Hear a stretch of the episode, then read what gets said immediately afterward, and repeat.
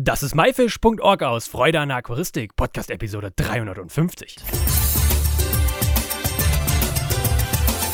Hey zusammen, mein Name ist Lukas Müller und ich bedanke mich, dass du wieder eingeschaltet hast. In dieser Episode möchten wir von Heiko Plessin erfahren, wohin es bei der letzten Expedition ging, die JBL veranstaltet hat und was es da so ja, Spannendes gab. Hey Heiko, schön dich wieder hier am Telefon zu haben.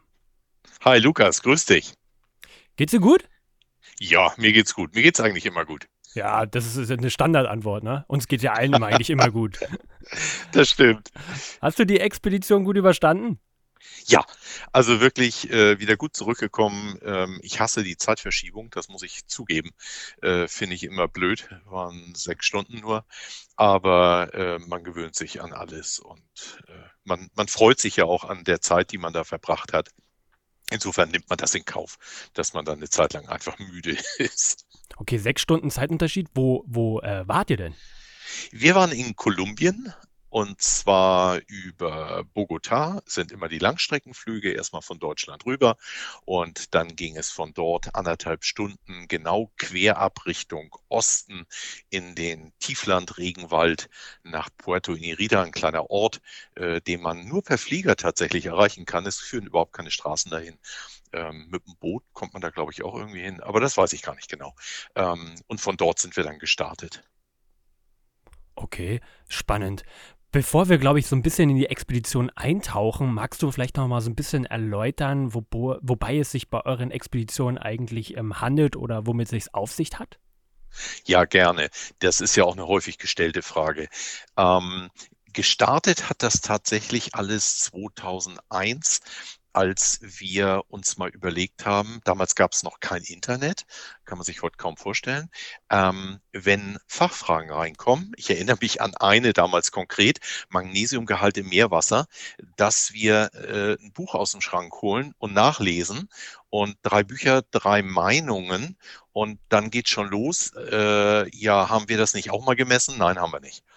Und dann entstand die Idee, weil ich sowieso äh, unsere Überseekunden betreut habe, äh, Seminare, Schulungen, Vorträge weltweit gegeben habe und dann auch immer im Meer oder im Süßwasser unterwegs war, können wir sowas nicht offiziell machen? Können wir nicht JBL-Forschung auch in den Lebensräumen unserer Tiere machen? Und dann haben wir diese Informationen aus erster Hand und müssen nicht mehr heute googeln und irgendwie zweifelhafte Infos aus dem Internet ziehen, sondern wir waren dann am Pazifik, wir waren dann im Tanganika-See und haben gemessen. Und wir haben mehrfach gemessen. Und äh, dann wissen wir ganz genau, wie hoch ist die Härte, wie hoch ist, um auf diesen Wert zurückzukommen, der Magnesiumgehalt im Meerwasser. Und äh, das war tatsächlich der Anlass. Und dann war noch der zweite Gedanke. Ich kenne viele Menschen so im Laufe der Zeit, habe ich die kennengelernt und die fragten dann auch immer, oh Mensch, du warst doch da und da, kann ich da nicht mal mitkommen? Und das ist ja nicht so ganz trivial. Manchmal ist das Boot ganz klein oder man hat nur ein Jeep für drei, vier Leute. Und so entstand dann der Gedanke zu sagen, ja Mensch, aber wenn doch so viele Menschen da mitwollen, dann lass uns das doch aufmachen für Naturinteressierte, die da mitwollen. Und äh, so ist der Gedanke tatsächlich zu diesen JBL-Expeditionen entstanden. Wir gehen in die Lebensräume unserer Aquarien und Terrarientiere. Teich muss ich noch dazu nehmen, weil wir auch in Japan bei den Kreuzüchtern Eltern waren. Und dann gucken wir erster Hand nach, wie die leben, holen uns Biotopdaten, Beobachtungen, was fressen die, wie verhalten die sich, wer lebt mit wem und so weiter. Und dann nehmen wir einfach Leute mit. Und je nachdem, wie die Gegebenheiten so sind, kann man 10, 12, 20, 60, 80, äh, 86 war, glaube ich, die höchste Zahl, die wir je dabei hatten, kann man die mitnehmen. Das ist ja cool. Und, und äh, kann da jeder einfach so mit? Tatsächlich ja. Ähm, man muss so eine gewisse Verrücktheit in sich tragen. Es muss einem Spaß machen, wirklich 25 Stunden am Tag in der Natur zu sein. Äh, wir haben kein Whirlpool, wir haben manchmal sehr einfaches Essen, mal ist es eine Hängematte oder nur eine einfache Matratze auf einem Hüttenboden mit einem Moskitonetz. Ähm, es ist ein einfaches Boot, ähm, aber die Zeit in der Natur, das ist das, was uns vereint. Und du, du kannst diese Leute, die mitreisen, die kannst du wie ein Schwarm Mücken nicht hüten. Die rennen alle los. Der eine ist Terrarienfreak und rennt in den nächsten Busch. Der andere ist schon in der Pfütze mit einem Schnorchel und Taucherbrille und sucht irgendeinen Fisch. Ähm, die, die tragen alle diese Begeisterung in sich. Und das ist das, was so toll ist. Das ist eigentlich die einzige Voraussetzung tatsächlich. Wir hatten auch schon mal jemanden mit, der gehbehindert war. Der konnte natürlich nicht auf Felsen und Bäume klettern, aber er konnte dann, wenn wir an einen Fluss gefahren sind, am Fluss dann praktisch bleiben und dort ein bisschen schnorcheln. Ähm, und, und so versuchen wir dann auch für jeden das passend zu machen. Und nicht jeder kann zehn Kilometer laufen. Macht nichts. Dann bleibt er halt am ersten oder zweiten Fluss oder am ersten oder zweiten See. Aber das ist wirklich dann nicht so wichtig. Spannend. Kommen wir auf jeden Fall später nochmal drauf zurück. Aber erstmal zum eigentlichen Thema der Expedition, wo ihr wart. Ähm, Heiko, wie war die Anreise? Ja, die Anreise beginnt von Deutschland, außer man fliegt ans Rote Meer, eigentlich immer mit einem 10 bis 12 Stunden Flug. Das ist natürlich blöd. Wir liegen hier so ein bisschen am Arm der Welt, ähm, so richtig schön zentral, aber eben nicht zentral für die Tropen. Und daher äh, gucken wir auch, das geht nicht immer, aber dass wir die größte Strecke mit einem Direktflug wegkriegen. Und die gibt es zum Glück nach Bogotá. Das ist schön. Man kann von Frankfurt nach Bogotá fliegen und von Bogotá aus dann eben nur noch anderthalb Stunden. Bogotá liegt äh, auf, glaube ich, 2000 Meter Höhe oder so. Ähm, dann runter in den Tieflandregenwald Richtung Orinoco und äh, dadurch ist die Anreise sehr bequem. Es gibt wirklich andere Orte, da ist das super aufwendig. Da äh, manchmal geht's nicht anders. Also es ist dann wirklich blöd, weil nach elf Stunden Flug sind alle ein bisschen gerädert. Und wenn es dann direkt weitergeht, nochmal fünf Stunden mit dem Bus, dann drei Stunden mit dem Boot und dann nochmal mit einem kleinen Flieger, ähm, da steigt dann auch schon mal so das Aggressionspotenzial der Leute. ähm, das, das ist dann schon ganz interessant zu beobachten. Aber am nächsten Tag sind die wieder alle friedlich. Sobald die dann ihren ersten Fisch oder ihre erste Echse gesehen haben, sind die alle wieder gut. dann ist ja gut. Und es gab keine Probleme bei der Anreise? Ähm, jetzt muss ich kurz überlegen, denn wir waren zweimal dort. Wir haben eine erste und eine zweite Expedition gemacht, weil sich über 300 Menschen angemeldet hatten. Ähm, äh, lass mich überlegen, nein, äh, es gab durch Corona nur ein bisschen die Problematik, dass man sich in so einem komischen Online-Formular anmelden muss. Und sobald irgendwas online läuft, dann hakt es. Äh, und das war da auch der Fall. Aber wir sind alle reingekommen, wir sind alle wieder rausgekommen. Nee, hat alles funktioniert, ja. Sehr gut. Nein, stopp, mir ja. fällt was ein. Oh. Tatsächlich. Ähm, beim Inlandsflug gab es Ärger. Äh, ich ich habe es schon geahnt. Äh, ich sah irgendwie die Gepäckmengen, die unsere Leute dabei hatten, aber die kleine Inline, äh, also äh, Domestic Airline, die, die Inlands-Airline, die hat einfach nur gesagt, Übergepäck muss bezahlt werden. Und äh, das war nicht teuer. Naja, wenn man einem deutschen Reisenden sagt, dass Übergepäck nicht teuer ist, kannst du dir vorstellen, was dabei rauskommt. ja, und dann saßen wir alle, äh, 36 Personen waren es, in dem äh, Abflug, äh, ja, Halle, so eine Art Halle war das, ähm, für diesen Inlandsflug nach Puerto Inirida. Und äh, irgendwann kam es, wie es kommen musste. Ein äh, Mitarbeiter der Airline kam und sagte, äh, das Flugzeug ist zu schwer, fünf sollen da bleiben. Und dann äh, holte ich mir jemanden aus unserem Team, der sehr gut Spanisch sprach und habe ihm übersetzt. Also er kann sich alles Mögliche ausdenken, aber fünf Leute bleiben definitiv nicht hier. Dann sagte er, ja, das geht nicht anders, das Flugzeug ist überladen. Und dann habe ich mit ihm hin und her diskutiert und habe dann gesagt, ja, aber überladen bedeutet ja eigentlich nur, dass wir zu schwer sind. Wenn wir Gepäck da lassen und sie uns das morgen nachbringen, dann ist doch alles okay. Da haben die lange debattiert und das ging dann auch. Dann mussten wir am Flieger tatsächlich große Koffer ausladen. Ich war noch nie in so einem Frachtraum und habe dann da selbst äh, angefasst und habe dann große Koffer äh, gesucht, also zum Beispiel meine. Äh, da wusste ich, dass sie groß und schwer sind. Und dann, bis wir die Kilos zusammen hatten, äh, ich weiß nicht mehr genau, 550 Kilo oder so. Und dann waren die raus und dann durften wir alle fliegen. Begründung war, dass die Landebahn in Puerto Inirida so kurz sei und äh, er nicht wüsste, ob die Bremsen des Fliegers das mitten oh, das ist ja sehr vertrauenswürdig. Äh, oh. Ganz toll, ja. Also, also das war tatsächlich ein kleiner Haken bei der Anreise. ja, war irgendwie ein, ein spannender, äh, ja, spannendes Problem, was da aufgetreten ist. Stimmt. So, dann seid ihr angekommen. Ähm, wie, wie ging's, äh, ja, wie war der Anfang? Ähm, ja, ähm, 36 äh, ist eine Zahl, die ich niemals äh, an einem Ort, also an einem Biotop irgendwo haben möchte. Deswegen habe ich die 36 in drei Teams aufgeteilt. Das hilft mir auch wegen der Sprachen. Wir haben dann ein überwiegend englischsprachiges, ein überwiegend französischsprachiges und ein rein deutsches Team gehabt. Und diese drei Teams haben immer einen Teamleiter, Dr. Wolfgang Steg, kennt viele aus der Buntbarsch-Szene, Zichlin-Experte. Äh, den haben wir zum Beispiel dabei gehabt. Daniel Konfetterlein war dabei, Welsexperte. Und so haben wir die dann alle ein bisschen aufgeteilt. Jeder hat einen Teamleiter und dann äh, haben wir alle zusammen uns eigentlich nur gesehen, alle 36 in unserem kleinen Hotel in Puerto Nirida und dann teilten die sich auf. Wir haben verschiedene Orte gehabt, äh, vier verschiedene insgesamt. Und die Teams sind die dann äh, abwechselnd angereist und haben immer die Location gewechselt, sodass immer nur zwölf an einem Ort waren, gleichzeitig. Da waren auch die Indios nicht überfordert oder Indigene, äh, musste man sagen, wobei ich das Wort Indio in dem Fall äh, irgendwie treffender finde. Ich bleibe bei Indio. Ähm, bei den Indios in den Dörfern, denn die haben auch für uns gekocht und haben uns begleitet, sind mit uns mitgefahren, war total lieb. Also das war eine tolle Kooperation mit denen. Ähm, und zwölf ist das Maximum. Die gehen in die Boote rein, die können verköstigt werden. Wir haben ein Dach über dem Kopf, eine einfache Hängematte oder Matratze mit Moskitonetz. Das geht, mehr als zwölf geht nicht. Und äh, wenn du dann von, von dem Indiodorf zu einem kleinen Bach gehst oder zu einem äh, Tümpel gehst, äh, und, und stell dir mal zwölf Leute in so einem Gartenteich vor. Das macht keinen Sinn. Äh, und, und deswegen wird auch wieder dann nochmal vor Ort aufgeteilt. Pass mal auf, ihr sechs, ihr geht den Fluss mal nach links hoch und ihr sechs nach rechts. Und mittags treffen wir uns wieder dann gibt's eine Kleinigkeit zu essen. Die haben was vorbereitet, kleine Maisfladen mit ein bisschen Fisch und so. Und danach tauschen wir einfach. Wir gehen nach links und ihr geht nach rechts. Und, und so ging das ganz super. Und wenn die dann noch, ich bleibe mal gleich bei dem Thema, gleich aufpassen, wenn sie in so ein Gewässer reingehen, dass sie immer gegen die Strömung laufen und nicht mit der Strömung, weil dann sehen sie die ganze Zeit nichts.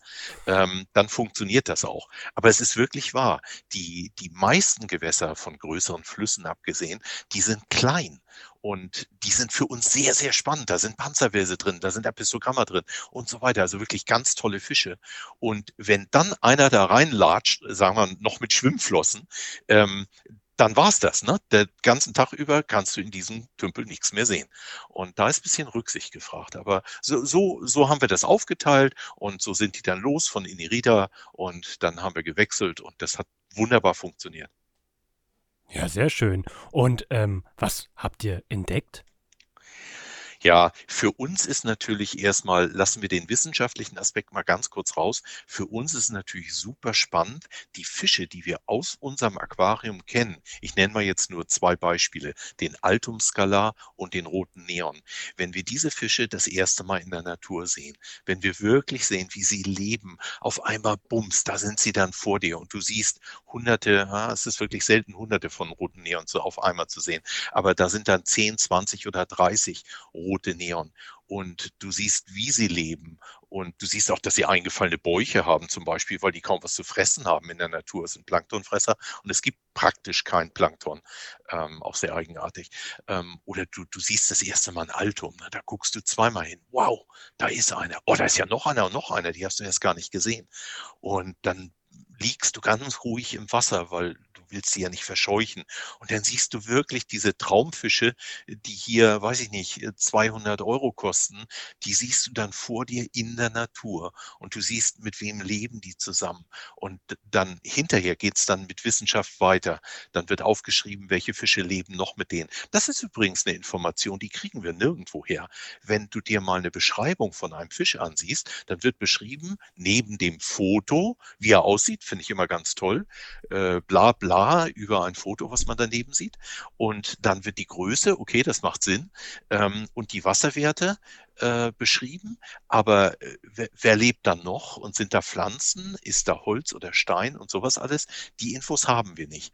Und das siehst du tatsächlich, wenn du deinen Kopf unter Wasser steckst und dann da diese Altum siehst. Ne? Und dann kannst du auch sagen, guck mal an, die leben mit Flaggenbuntbarschen zusammen, mit Augenfleckbuntbarschen. Rote Neon leben tatsächlich im gleichen Lebensraum, aber die leben 20 Meter weiter im Flachwasser. Das heißt, obwohl die Altum und die roten Neon das gleiche Wasser haben, gleicher Fluss oder Bach, treffen die sich nie, weil sie eben nicht im gleichen Habitat, in der gleichen Wohnung leben, sondern nur im gleichen Haus, aber eben in verschiedenen Wohnungen und die besuchen sich nie. Und solche Dinge, zusammen mit den Wasserwerten, die wir dann testen und wie viel Licht ist da und, und, und, das sind natürlich unglaublich spannende Erfahrungen und auch wichtige Erfahrungen, denn unser Ziel sollte ja eigentlich immer sein, dass wir unsere Fische nachzüchten, dass wir weniger aus der Natur entnehmen, wobei das beim roten Neon vollkommen egal ist, da können wir später nochmal drauf zurückkommen, ähm, weil wir der Natur nicht schaden tatsächlich und, und das ist ein, ein tolles Ziel und es macht wahnsinnig Spaß. Das klingt richtig, richtig spannend und ich bin schon ein bisschen neidisch, weil es ist also alleine einfach nur Aquariumfisch in der Natur zu sehen, ähm, ist ja erstmal, muss man ja, im Kopf damit klarkommen, wie, wie, ne, wie kommt er da eigentlich am Ende rein, aber eigentlich lebt er ja da, von da kommt er. Ja, komm doch mal mit. Ja, sehr gerne. Ja.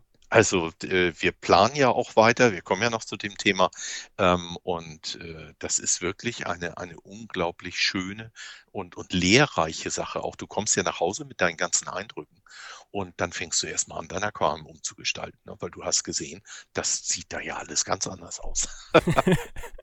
ja. Was, ähm, es waren ja viele Teilnehmer, 36 sagst du und ähm, gab es welche, die haben wirklich ihre Highlights dort entdeckt? Ja, also zum Beispiel Süßwasserrochen. Also das war ein, eine, eine ganz tolle Erfahrung und auch sehr speziell, muss ich sagen. Ähm, wir sind äh, durch den Regenwald gelaufen ein Stück. In den Fluss kamen wir nicht rein. Das war Niedrigwasser, war die erste Expedition im Februar. Und äh, wir mussten ein Stück durch den Regenwald laufen. Irgendwann kommen wir an so einen Bachlauf. Und tatsächlich, in dem Moment, wo wir an den Bach kommen, der Bach war, lass mich jetzt nicht lügen, äh, 60 Zentimeter breit an der Stelle und ganz flach, 10, 20 Zentimeter tief, schwimmt ein Süßwasserrochen, der 60 Zentimeter breit war, durch diesen Bach. Boah. Und ich habe sofort den Fotoapparat hochgerissen, habe ein Foto gemacht. Es ist jetzt kein super tolles Bild, aber man erkennt diesen großen Rochen in diesem kleinen Bach. Und das war natürlich super. Dann sind wir rein in den Bach. Also ich habe Fotoapparat und alles mitgenommen und dann habe ich mich da reingelegt. Es gab etwas tiefere Stellen und hatte sofort Streit mit unseren Indios. Die Indios hatten total Bammel, dass ich da in diesen Bach reingehe, wegen der Rochen. Und äh, dann zeigten die auch ihre Verletzungen, die sie zum Teil von den Rochen haben, weil sie draufgetreten sind. Und da ich nun diese Sprache nicht spreche, weil die sprechen auch kein Spanisch und unser Dolmetscher hat das auch nur bedingt geschafft zu übersetzen, habe ich denen klar gemacht, Gefahr ist nur, wenn man auf die Rochen drauftritt mit dem Stachel. Aber wenn du im Wasser bist, kannst du Rochen anfassen, die tun dir nichts. Und da gab es also, boah, die waren vollkommen aufgeregt, weil die wollten ja nicht, dass wir uns verletzen. Und dann habe ich denen das gezeigt. Dann habe ich mich da reingelegt und habe die Rochen von vorne, von unten unter den Mantel angefasst. Und äh, der Rochen, der gnabbelt auf meiner Hand rum. Also ein wilder Rochen, der hat vorher noch nie irgendwie mit Menschen zu tun gehabt. Und äh, dann stellt er fest, oh nee, in meinen Finger kann man nicht beißen, das schmeckt nicht, das ist doof, dann dreht er sich um und schwimmt langsam weg. Ähm, und, und dann war auch da der Bann gebrochen. Ne? Es ist wirklich äh, sehr spannend gewesen mit dem Wissen der Indios, die unglaublich viel über die Fische wissen, äh, und dann mit unseren Erfahrungen aus der Aquaristik. Und äh, das, das gepaart ist, ist äh, schon, schon eine sehr interessante Geschichte, ja. Ja, das klingt auf jeden Fall sehr, sehr, sehr spannend. Ist denn auch irgendwas schiefgegangen auf der Reise? Oder bei einer, Ex also bei einem Ausflug. Ah, jetzt, jetzt willst du wie die Bildzeitung irgendwelche negativen Ja, Sachen genau, ich bin ja so reportermäßig, bin ich jetzt hier unterwegs.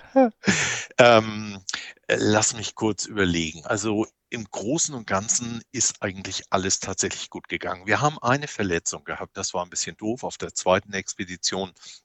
Ein Teilnehmer äh, ist äh, gestochen worden von einem Fluginsekt. Äh, wir wissen nicht, was es war. Und äh, die anderen sind auch zum Teil gestochen worden, aber bei ihm hat es sich entzündet. Äh, es wurde gefährlich. Es kam zu einer Sepsis. Wir haben einen Arzt dabei, der hat sich sofort darum gekümmert. Ähm, mein Freund Ludwig, äh, der ist da immer sehr äh, bemüht und, und hat auch wirklich dann die richtigen Sachen dabei, meistens jedenfalls. Und wir haben ihn ins Krankenhaus gebracht. Er wurde ähm, versorgt und konnte mit uns zurückreisen. Also das war eigentlich das Ziel, weil wir wollten ihn jetzt nicht in einem fremden Land, äh, in Bogotá, in einem Krankenhaus zurücklassen. Ähm, und das haben wir geschafft. Äh, das ging. Äh, war aber tatsächlich auch nach, nach 16 Expeditionen das erste Mal, dass wir jemanden ins Krankenhaus bringen mussten, äh, weil ein, ein normaler Stich in dem Fall zu einer blöden Infektion geführt hat. Ähm, das, das war eine außergewöhnliche und zum Glück gut verlaufende Sache, ja. Alles klar, das wird äh, auf die Titelseite jetzt gedruckt und. Äh, ja, ne? natürlich. Ähm, war es ein Riesenunterschied? Du hast bis jetzt zweimal ähm, im letzten Jahr da gewesen. Ähm, einmal im Februar, glaube ich, ne? Und, Richtig, Februar und, dann, November. Genau. Gab es da einen Riesenunterschied?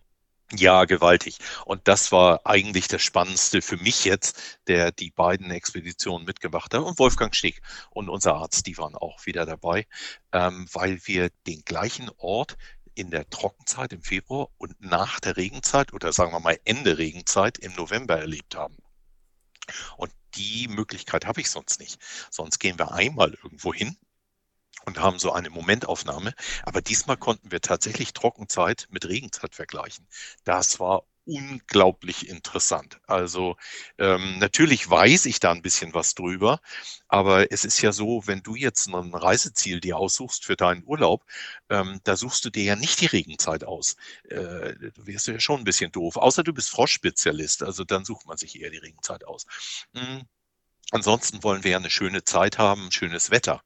Und diesmal haben wir tatsächlich beides gehabt. Wir hatten in der Novemberreise, in der November-Expedition, hatten wir auch tatsächlich richtige Regenfälle und wir waren am Ende der Regenzeit da. Das heißt, der Wasserstand war ungefähr sechs Meter höher als im Februar.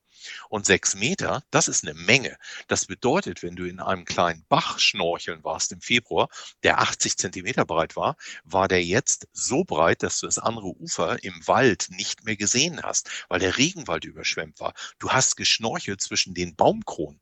Und dann siehst du auf einmal die Fische, die neben dir Früchte fressen, die Blüten fressen, die der Heiko Bleer hat es mal so schön abgebildet in einem äh, Buch Biotope von ihm ähm, dass die Diskus und Uarus zum Beispiel in der Regenzeit oben in den Bäumen Früchte von den Bäumen fressen und in der Trockenzeit unten am Boden oder am Ufer dann Garnelen und Detritus am Boden fressen. Ähm, die Fische sind Opportunisten, die stellen sich auf das ein, die nehmen einfach das, was sie kriegen können. Außer sie sind hochspezialisierte Fresser, aber das sind ja nur wirklich wenige. Und das ist natürlich etwas, das, das, das kennst du nicht, das hast du noch nie gesehen. Und dann kommt natürlich immer noch ein Faktor dazu, das Licht. Wenn du dann im Regenwald schnorchelst und dann kommt oben durch die paar Bäume, die noch höher sind als der Wasserspiegel, weil du schnorchelst ja schon zwischen den Baumkronen, und dann kommt das Licht so diffus zwischen den Bäumen durch und fällt in das Braune, in dieses Schwarzwasser. Da, da fühlst du dich wie in so einer äh, Kathedrale, wo so ein, die Luft nicht so ganz sauber ist und du, dass das, das Licht da drin so flimmert. Also das ist Wahnsinn. Das, das sind Erlebnisse, die vergisst du nicht und das ist so atemberaubend wirklich, du darfst nur nicht den Mund aufmachen, weil dann kommt das Wasser rein. das klingt richtig, richtig spannend. Ähm, ja, welche Erkenntnis hast du da rausgezogen? Ja, eigentlich würde ich gerne bei unserem Futter ein Trockenzeitfutter und ein Regenzeitfutter machen. Aber ich äh, lerne leider auch in der Aquaristik, es ist bei vielen schon schwierig, überhaupt den klarzumachen, dass sie neben dem Hauptfutter auch nochmal was anderes füttern sollten. Und man muss ja auch ganz ehrlich sagen, ähm, dieses Wissen über die Ernährung der Fische in der Trockenzeit und über, in der Regenzeit, äh, das, das haben nur wenige. Und das umzusetzen für Normalaquarianer, es ist ja auch die Frage, ob es wirklich nötig ist mit dem Futter. Denn wenn du den Fisch mit, mit einem Futter oder mehreren Futtern versorgst, dann kriegt er so viele Rohstoffe. Ähm, das, das ist gewaltig. Bei unserem JBL Hauptfutter haben wir über 40 Rohstoffe drin. Also das ist schon eine ganze Menge. Ja, Erkenntnisse. Die Wasserwerte haben sich verändert. Die Wassertemperaturen gingen etwas zurück weil durch Regen und mehr Bewölkung natürlich das Wasser auch etwas kühler wird, aber das sind nur ein paar Grad. Ähm, das ist eine Erkenntnis gewesen. Der pH-Wert, der ging runter. Auch das war interessant. Warum? Weil durch den Regen in dem Regenwald in dem überschwemmten Regenwald die Huminstoffe aus den ganzen Blättern und dem Boden in den Fluss hineingespült werden. In der Trockenzeit hast du ja im Prinzip ein kleineres Flussbett, äh, in dem auch nicht so viele Blätter rumliegen wie in dem äh, überschwemmten Regenwald und dann durch die organischen Stoffe, Huminstoffe, sinkt der pH-Wert nochmal. Wir haben einen Temperaturlogger mitgenommen, der die Wassertemperatur misst, denn ich wollte mal wissen, ob an diesem Märchen, also ich hatte vermutet, dass es ein Märchen ist, mit der Nachttemperaturabsenkung, ob da was dran ist. Und dieser Temperaturlogger, der hat das dann Tag und Nacht aufgezeichnet und hat im Flachwasser, ich konnte ihn zu dem Zeitpunkt im tiefen Wasser nicht anbringen, im Flachwasser ein Grad Unterschied angezeigt. Äh, und da sage ich mal vorsichtig, das war auch nur das Flachwasser, äh, wo keine Strömung war. Durch die Sonne ging die Temperatur ein Grad Grad nach oben und nachts keine Sonne ging sie ein Grad nach unten. Aber nächstes Mal werden wir den auch mal im fließenden Wasser und im tieferen Bereich anbringen äh, wenn wir woanders im Regenwald sind. Und da, da wette ich jede Summe, dass die Temperatur sich nicht ändert. Also das ist Quatsch. Tag und Nacht haben wir immer die gleiche Temperatur. Solche Erkenntnisse neben Fütterungsversuchen. Wir haben unser neues Pronovo-Futter mitgenommen. Wir haben Prototypen dabei gehabt, verschiedene Mischungen, haben geguckt, wie die Fische darauf reagieren, ähm, Beobachtung. Das, das sind, oh Gott, das sind so viele Ergebnisse, äh, die wir dann aber auch in, in, Kürze wird gerade programmiert auf der Homepage bei uns bei JBL äh, veröffentlichen und da können die Leute und das, das interessiert ganz viele äh, interessiert ganz viele Aquarianer. Da wollen sie dann sehen, wie, sieht wirklich so ein Lebensraum vom Skalar aus oder von den Neon oder von Saugwelsen und so weiter. Und das kann man dann sich dort angucken und dann immer und das finde ich tatsächlich ich wirklich ganz schön. Auch die Wasserwerte dazu und die Beobachtung, die kann man dort dann nachlesen. Du hattest ja erzählt, dass äh, die äh, auf, immer aufgeteilt waren, ne? so Zwölfergruppen. Und du hast ja eben erzählt, so, habt, du hast es mal getestet mit eurem Futter und so weiter. Haben das denn alle Teilnehmer einmal miterlebt oder nur die mit vielleicht mit dir unterwegs waren? Nee, wirklich alle. Wir schicken jedem Teilnehmer immer vor Abreise ein Paket zu. Da sind T-Shirts drin, ähm, dass wir auch alle gleich aussehen und nicht wie so eine Touri-Gruppe auf Mallorca. So, so war es nämlich ganz früher am Anfang. Das sieht auf Fotos richtig blöd aus. Einer mit dem gelben, einer mit dem roten und einer mit dem weißen T-Shirt. Ähm, jetzt haben wir alle die gleichen T-Shirts an. Man erkennt auch die Leute schneller wieder und findet sie im Dschungel leichter wieder mit dem weißen T-Shirt, weil die immer alle weg sind, wenn man sich treffen möchte. Ähm, äh, die kriegen ihre T-Shirts zugeschickt, sie kriegen ein Halstuch, äh, Kopftuch zugeschickt, weil viele doch Verbrennung sonst mit der Sonne von der Sonne bekommen. Äh, da sind dann auch Fangnetze, Fischtüten und äh, auch Futterproben drin. Und so kann jeder dann selbst vor Ort sowas testen. Denn äh, was ich schon sagte, die zwölf, die hauen ja alle ab. Ne? Kaum bist du irgendwo angelandet mit deinem kleinen Kanu, dann schwupp sind die alle weg und jeder ist in einem anderen Biotop unterwegs, was auch toll ist, weil jeder dann auch andere Bilder mitbringt, andere Erlebnisse, andere Erfahrungen. Und da testet dann auch jeder für sich oder auch manchmal in kleinen Grüppchen oder zu zweit das Futter und äh, dann wird hinterher erzählt, boah, ich habe gesehen, dass die selbst die kleinen Salmler an diese Insektensticks rangehen, obwohl die Sticks eigentlich halb so groß sind wie die Salmler. Aber das ist ja vollkommen irre und solche Sachen. Und das ist total spannend. Also es ist wirklich interessant dann zu hören, was die Leute so erlebt haben. Um, habt ihr euch denn immer am Abend ausgetauscht?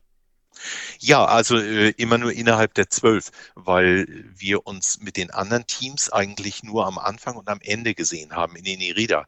Ähm, da haben wir uns dann alle wieder getroffen. Aber äh, wenn wir dann in diesen 14 Tagen oder zwölf Tagen oder so, was es war, äh, unterwegs sind, trifft man sich kaum. Also man sieht sich auf dem, auf dem Fluss eventuell. Das eine Boot fährt in die eine, das in die andere, äh, andere Boot in die andere Richtung, aber ähm, nicht im gleichen Camp. Ähm, und so können die sich aber untereinander, die zwölf untereinander, logisch. Man sitzt abends zusammen und überlegt mal, der Abend beginnt früh. Um 18 Uhr ungefähr ist die Sonne weg und Tropensonne, die ist ja wirklich zack weg. Äh, kein langsamer Sonnenuntergang. Ähm, und dann ist natürlich noch Zeit zum Nachtschnorcheln zum Beispiel, haben wir auch gemacht. Nachts ins Wasser, super interessant, ganz andere Geschichte. Aber ansonsten kein Fernseher, kein Handy, kein Internet. Äh, da musst du reden. Unglaublich. Man muss zusammensitzen und reden. Und äh, das macht Spaß. Unglaublich. Kein Internet, kein, kein Handy, aber Matthias Wiesensee war auch mit dabei. Genau, der war vollkommen unglücklich. und der war immer froh, wenn er in Inirida war. Äh, da konnte er dann ganz schnell irgendwelche Mitteilungen online absetzen und einen Zwischenbericht schicken und ein Foto mal rüberschicken, dass wir noch alle leben. Ähm, nee, aber wir haben sonst tatsächlich keinen Empfang. Äh, außer für Notfälle gibt es in den, auch in den Indio-Dörfern inzwischen, die sind über Solarzellen mit Strom versorgt, zumindest tagsüber, wenn Licht da ist. Und äh, da haben die dann für Notfälle so eine Art Notfalltelefon. Aber das konnten wir natürlich nicht dafür benutzen, dann zu sagen, oh, wir haben Skalar gesehen. Also ähm, das ist alles schon ein bisschen komfortabler oder sicherer geworden. Aber normale Kommunikation, wie wir sie hier kennen, die fällt dort tatsächlich mal für die ganze Zeit flach. Außer du bist in Inirida. Da haben wir in der Lobby von unserem kleinen Hotel Toninas in Puerto Inirida, da haben wir Empfang, da haben wir Internet und da waren dann auch viele sofort am Handy, wodurch dann natürlich wieder bei zwölf Leuten das Handynetz zusammenbricht, äh, weil es zu viele sind. Ähm, ja, die üblichen Problemchen. Ähm, ihr habt ja ganz viel beobachtet. Habt ihr auch was gefangen, um die Tiere genauer zu beobachten? Ähm, ja, ja und nein, muss man sagen. Also offiziell fängt JBL niemals Fische, um sie mitzunehmen. Das äh, haben wir uns einfach mal als ähm, als Richtlinie gesetzt. Das machen wir nicht. Was wir schon mal gemacht haben, dass wir einem Fischexporteur vor Ort, dort werden ja Rote Neon und Altum zum Beispiel, aber auch Elwese äh, tatsächlich professionell gefangen und auch nach Deutschland exportiert. Ähm, da hat dann schon der eine oder andere gesagt, also pass mal auf, die schickt doch mal zum deutschen äh, Fischgroßhändler so und so, da hole ich sie mir dann ab. Ähm, JBL macht das nicht. Äh, wir haben aber Fische vor Ort in den Biotopen gefangen, in ein Fotoaquarium kurz gesetzt und fotografiert, um zu dokumentieren, welche Fische dort waren. Daniel Konfetterlein zum Beispiel, der war wirklich immer jeden Abend bis spät in die Nacht damit beschäftigt, jeden einzelnen Fisch richtig gut zu fotografieren und dann zu dokumentieren. Spannend. Wenn wir jetzt schon mal bei den Neons sind, ähm, das heißt, die werden ja gefangen und äh, nach Deutschland ähm, ja, transportiert. Das heißt, es sind ja Wildfänge. Ähm, was hältst du davon? da musste ich mich erstmal schlau machen, bevor ich mir da eine richtige Meinung bilden konnte. Am Anfang wusste ich nicht, was ich davon halten soll. Ich wusste natürlich, dass der rote Neon der meist exportierte Süßwasserfisch Südamerikas ist. Ähm, und wir reden da über Millionen von Fischen, die tatsächlich aus Südamerika exportiert werden. Aber ich wusste nicht, ob das einen Schaden anrichtet in der Natur. Und dann habe ich Studien, es gibt tatsächlich wissenschaftliche Studien dazu gelesen, äh, dass, der, dass die Naturentnahme null, also nicht nur 0, irgendwas, sondern null Einfluss auf die Neonpopulation vor Ort hat. Und das war auch noch an anderen Zierfischen, und zwar zum Beispiel bei einer Ziersalmlerart, äh, untersucht worden. Das ist nämlich eine noch wesentlich äh, regional beschränktere Fischart gewesen. Und bei keinem Fisch wurde die Population beeinträchtigt. Und das habe ich im ersten Moment nicht verstanden. Und ähm, mir kam dann die Erleuchtung, noch bevor ich das erste Mal die Neon dort gesehen habe, tatsächlich äh, in Verbindung mit äh, den Korallenriffen. Wenn du, ich bin ja gelernter Meeresbiologe. Und wenn du in einem Riff so eine Acropora, so eine äh, Geweihkoralle oder Tischkoralle vor dir hast, dann siehst du eine Gruppe ähm, Riffbarsche über dieser Koralle stehen. Und wenn eine Bedrohung kommt, ziehen sich diese Riffbarsche schlagartig in die Koralle zurück. Hast du bestimmt auch vor Augen, so dieses typische Bild, ja, wenn die sich da drin verstecken. So, und jetzt wird's interessant. Wenn du diese Riffbarsche wegfängst, also nehmen wir mal an, du würdest es schaffen, aus dieser Koralle alle Fische rauszutreiben in ein Netz und sie wegfängst, dann hast du damit nicht die Population vernichtet, sondern du schaffst Lebensraum für Fischlarven, die sonst nicht überleben würden. Im Riff gibt es nur eine begrenzte Anzahl dieser Tischkorallen. Natürlich sind es eine ganze Menge, aber die Anzahl ist begrenzt. Und der Lebensraum für diese kleinen Riffbarsche, Mosellen und so weiter, ist genau durch die Anzahl der Tischkorallen begrenzt. Und wenn du jetzt ein paar rausnimmst, du fängst ja nicht alle Tischkorallen leer, sondern einige rausnimmst, ist plötzlich Lebensraum da für die nächste Generation. Und bei den roten Neon, als ich dann dort war und das gesehen habe, wurde mir auch klar, warum das nichts ausmacht. Wenn die Fänger dort Neon wegfangen, ist Nahrung, da geht es nicht um den Lebensraum, sondern um die Nahrung, ist die wenige Nahrung, die noch da ist, ausreichend für andere kleine Neon, die sonst nicht überlebt hätten. Wenn du die Neon dort siehst, da denkst du immer, oh Gott, wir müssen da echt mal Futter reinwerfen. Die sehen so eingefallen aus, die sehen so abgemagert aus. Und tatsächlich, wenn du zu unseren Fischimporteuren gehst, dann siehst du diese abgemagerten Heringe bei denen nämlich rumschwimmen. Und die müssen die erstmal aufpäppeln. Neon stehen absolut im Futtermangel in der Natur. Du siehst keine gut genährten Neon. Das ist schon sehr interessant. Ja, es, es, es ist vor allen Dingen auch ein bisschen beruhigend, weil keiner von uns könnte ja beruhigt Aquaristik betreiben, wenn er wüsste, dass wir da in der Natur immer die ganzen Bestände wegfangen. Also das wäre eine Katastrophe. Aber das tun wir tatsächlich nicht. Und auch die Inyos, die, die dort ja auch zum Teil, kleiner Teil, aber vom Zierfischfang leben, die wissen auch ganz genau, sie gehen heute in den Bach und fangen dort rote Neon. Und dann gehen sie fünf Wochen später, also den Zeitraum weiß ich jetzt nicht genau, genau. Aber so und so viele Wochen später gehen sie an einen anderen Bach und fangen dort rote Neon. Im Meer passiert übrigens das Gleiche. Ich war mal bei Cairns Marine am großen Barrierriff in Australien und da habe ich die auch gefragt, wie macht ihr das denn mit Korallensammeln? Ihr habt eine Lizenz dafür von eurem Staat.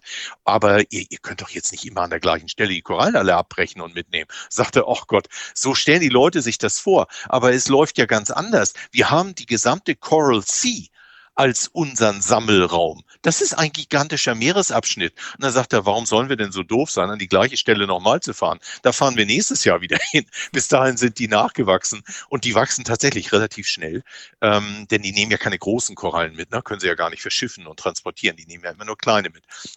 Und so ist das kein Problem. Manchmal ist das so spannend, hinter die Kulissen zu gucken, wo wir im ersten Moment einfach nur so mit unserem Menschenverstand darüber nachdenken und denken, ach du Schreck, oh je, das ist ja gar nicht gut. Wenn der jetzt da die Altum alle rausfängt, die fünf, die wir hier vor uns sehen, ja, dann sind die ja weg aus dem Bach. Nein, sind die nicht. Ein paar Äste weiter, die im, im Wasser hängen, nur da sind die ja, ähm, da sind wieder welche. Und dann musst du auch mal sehen, wie die Fische fangen. Also sehr professionell ist das auch nicht.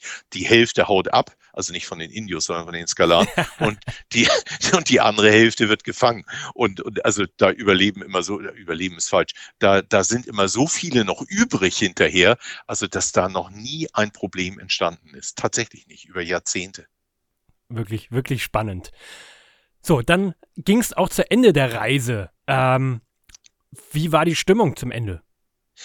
Ja, äh, da muss ich ganz kurz noch einhaken, weil wir haben noch ein Sonderziel gehabt. Oh ja. Ähm, wir, wir machen es so, dass die Expedition war Puerto Inirida und die ganzen Regionen dort, wo wir mit den Booten hingefahren sind oder mit dem Jeep. Und dann konnte, wer wollte, die Reise noch verlängern und konnte dann noch drei, drei Tage waren es, glaube ich, zum Canyo Cristallis weiterfliegen. Und der Canyo Cristallis ist inzwischen weltberühmt als der Regenbogenfluss. Der Canyo Cristallis liegt südlich von der Region, wo wir waren. Ähm, und zwar irgendwie auch nochmal anderthalb Flugstunden und äh, ein bisschen auf einer Hochebene. Und der hat diese berühmten roten Pflanzen, die zu einer bestimmten Jahreszeit den Fluss rot färben. Und ein Teil der Pflanzen ist aber auch grün und ist die gleiche Art. Und die Biologen rätseln immer noch, warum. Und zu diesem Fluss sind wir dann noch. Drei Leute konnten nicht mitkommen. Die hatten das leider zeitlich nicht geschafft. Aber alle anderen sind dort mit. Also mit 33 Leuten sind wir da. Ah nee, und der eine war krank, der war ja im Krankenhaus. Also mit 32 sind wir dann zum Canyo Cristallis. Und das war der Hammer. Also vorher waren wir schon geflasht durch eben die ganzen Fische, die Rochen und die Skalare und sonst was alles. Aber dann läufst du da, das war ganz schön weit zu laufen, ich bin nicht so der Wanderer, dann läufst du da über dieses Hochplateau mit einer ganz eigenartigen äh, Flora und auf einmal ist dann dieser Fluss vor dir, den du vorher nur aus dem Fernsehen kennst und von Fotos. Und der ist so bunt und dann stehst du da und denkst nur, wow, das ist nicht Photoshop, der ist echt so rot. Nicht ganz so rot wie auf den Fotos, also die färben da schon ein bisschen nach, aber er ist tatsächlich rot. Und dann gehst du rein und dann siehst du schon mal, dass das überhaupt nicht stimmt, was im Internet steht, dass der Fisch frei ist. Tatsächlich äh, steht, glaube ich, sogar bei Wikipedia noch.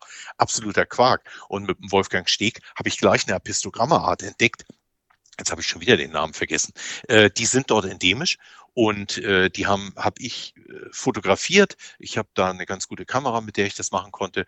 Da wird jetzt auch was veröffentlicht, haben wir beide zusammen einen schönen Bericht geschrieben für ein Fachmagazin aus der Aquaristikszene. Und ähm, das, das ist der Hammer gewesen. Also da waren alle hin und weg.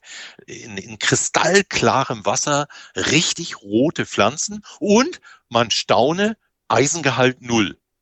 Ähm, da waren wir dann auch überrascht und da wird es dann wieder in Richtung Forschung und Aquaristik interessant, äh, wie überleben Pflanzen, wenn kein Eisen messbar ist, kein Kalium messbar ist, kaum Magnesium messbar ist und wie geht das überhaupt alles, wenn das Wasser sauer ist und über steinigen Boden fließt. Da müssten doch eigentlich die Mineralien rausgelöst werden, aber tun sie nicht. Naja, und solche Sachen. Also damit war dann, danach war die Expedition beendet und die Leute waren so voll mit Erlebnissen, das war ja deine Frage, wie ging es denen hinterher? Ähm, eine Teilnehmerin hat es mir beschrieben und sagte, sie kriegt die ganzen Eindrücke und Erlebnisse in ihrem Kopf eigentlich noch nicht geordnet. Ähm, wahrscheinlich wird es besser, wenn sie zu Hause die Bilder runterlädt und die kleinen Videos. Heute hat ja fast jeder so eine kleine Actioncam dabei und die ganzen Videos, die sie da gemacht haben. Und es ist unglaublich viel. Und ein, eine, eine Situation beschreibt das vielleicht. Wenn du nach drei Tagen Expedition, zwei oder drei Tagen, ist egal, nach zwei oder drei Tagen mit den Teilnehmern abends dann zusammensitzt, irgendwie mit den Indios, und äh, dann denken die daran, wie viele Tage sind wir jetzt schon hier? Sechs oder sieben? Ich sage, nee, äh, zwei oder drei. Was? Das glaubt keiner. Wir, du hast so viele, weil du wirklich 24 Stunden im Prinzip äh, vom Schlafen mal kurz abgesehen, ähm, eigentlich unterwegs bist und die ganze Zeit bombardiert wirst mit Informationen, Eindrücken, Erlebnissen.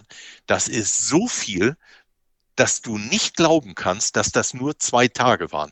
Du hast den Eindruck, du bist schon eine Woche unterwegs. Also heißt es bei den zwölf Tagen, man ist Monate weg gewesen? Gefühlt. Ja, es, es fühlt sich ein bisschen so an, tatsächlich. Monate nicht.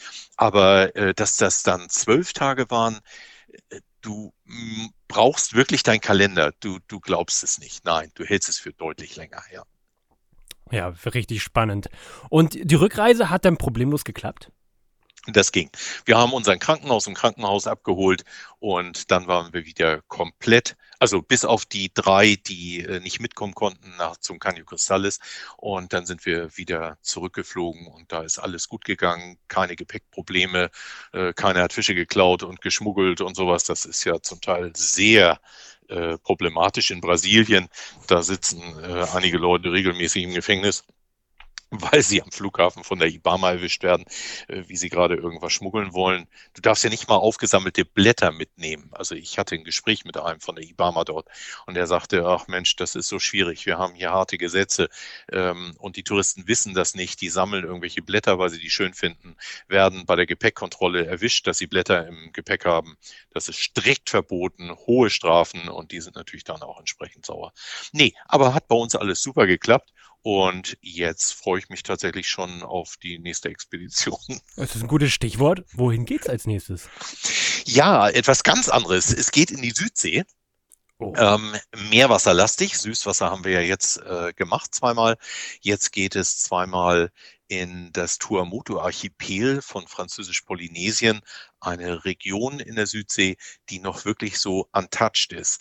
Ähm, ich ich kenne viele, viele Menschen, die äh, im Pazifik unterwegs sind, ähm, Wissenschaftler, Taucher und so weiter. Und die habe ich gefragt und die sagten, also wenn du Südsee, gerade auch jetzt, weil wir auch Forschung machen wollen, Wasserwerte und, und, und, äh, machen möchtest, nimm Tuamotus die Tuamotus sehen heute noch so aus wie vor 30 Jahren und das gibt es auch in der Südsee. Das ist erschreckend. Nicht mehr so ganz viel. Und so werden wir äh, über Kalifornien nach Tahiti, von Tahiti dann nach Fakarawa. Das ist dann schon da ganz in der Nähe. Und dann geht es mit einem Katamaran, also Segelkatamaran, dann rüber, rüber zu den Tuamotus. Und dort werden wir dann tauchen und schnorcheln und Wasserwerte nehmen und Beobachtungen und äh, Fütterungsversuche, wenn keiner guckt, weil offiziell ist sowas ja alles verboten, ähm, werden wir wohl machen. Und äh, darauf freue ich mich natürlich jetzt auch, ja. Klingt schon mal richtig spannend. Und äh, kann man denn da auch wieder äh, mit, äh, mitkommen? Äh, äh, konnte, also die, äh, die, die, ähm, na, Einsendeschluss. Genau, der Einsendeschluss, der ist schon rum und wir haben unsere Teams zusammen, zwei Teams. Das eine ist ein Schnorchelteam, das andere ist ein Tauchteam, denn das zu mischen wäre ein bisschen doof gewesen. Der Skipper hat mir gesagt, mach das nicht, mach lieber zwei Reisen ähm, denn die Taucher werden nicht glücklich an den Orten, wo die Schnorchler unterwegs sind und andersrum. Äh, das sind wirklich verschiedene Regionen und deswegen haben wir da zwei Reisen ausgemacht, was ursprünglich mal eine war. Aber deswegen zweimal. Das ist rum, aber ich arbeite gerade daran, eine, eine Expedition nach Peru, Bolivien auszuarbeiten, ähm, zu finden, die Ziele und ähm, da ist auch jeder willkommen, mir Tipps zu geben, wer schon mal in Peru und Bolivien war. Jetzt kommt aber die Sache, die ich äh, wirklich brauche.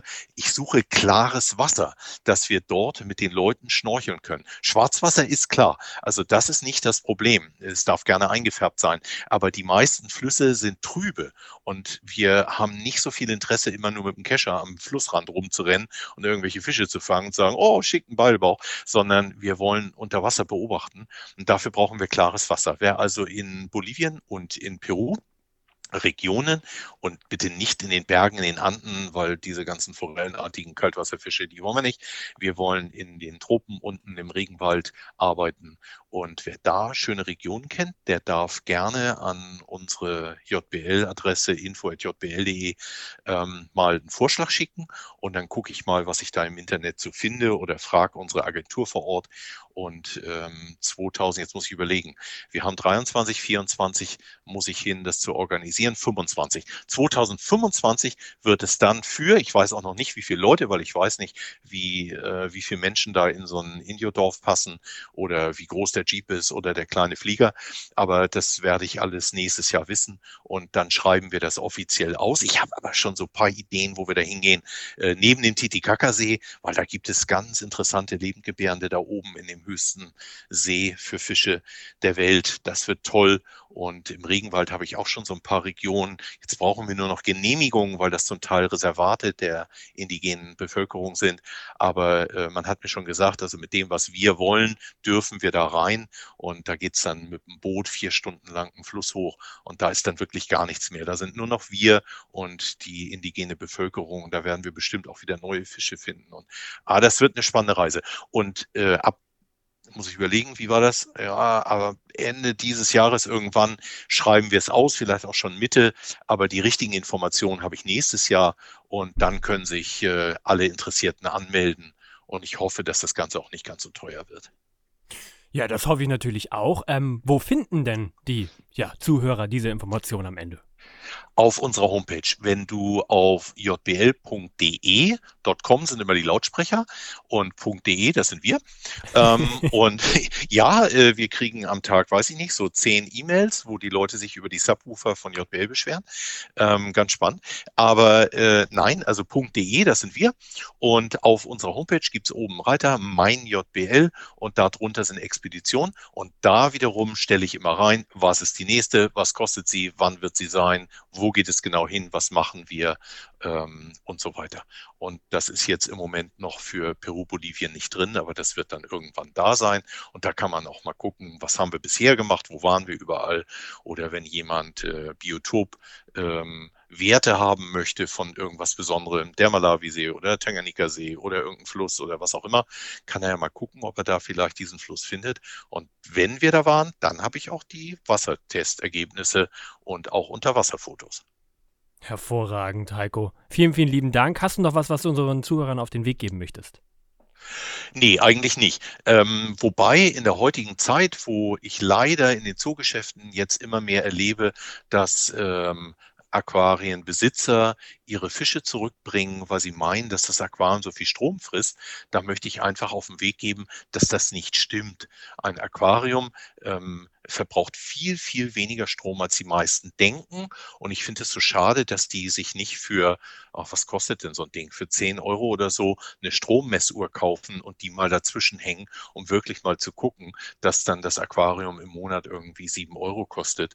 Und die 7 Euro, also für so ein schönes Hobby, habe ich die 7 Euro wirklich übrig. Und ich finde das total schade, dass durch solche Fehlmeinungen einfach Menschen aus diesem Hobby aussteigen. Denn für mich ist Aquaristik Aquaristik nach wie vor eines der schönsten Hobbys der Welt. Ja, kann man nicht nachvollziehen, aber dafür habt ihr auch gerade aktuell ein neues Video äh, auf eurem Kanal veröffentlicht, richtig?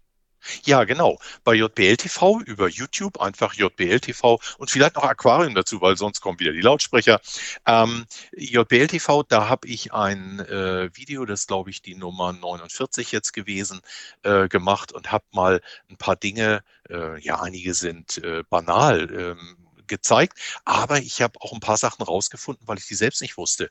Ähm, weißt du zum Beispiel so aus dem Bauch raus oder Kopf raus, ähm, was das Dimmen einer LED an Watt einspart? Nee, aber ich habe das Video geguckt, daher weiß ich es jetzt. Ah, okay.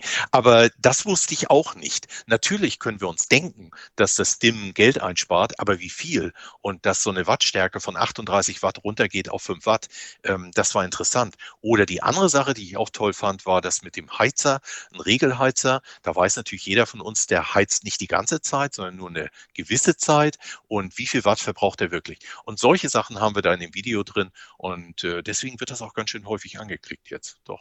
Ja, kann ich auf jeden Fall empfehlen. Heiko, vielen, vielen, vielen lieben Dank für diese tollen Eindrücke. Das war mega, mega spannend und ich hoffe, ich höre dich bald hier wieder. Lukas, gern geschehen und liebe Grüße an alle Aquarianer da draußen. Das war myfish.org aus Freude an Aquaristik. Alle Infos und Bilder zu dieser Episode gibt es wie immer unter www.my-fish.org slash Episode 350. Wir hören uns nächsten Samstag wieder. Danke und tschüss, euer Lukas.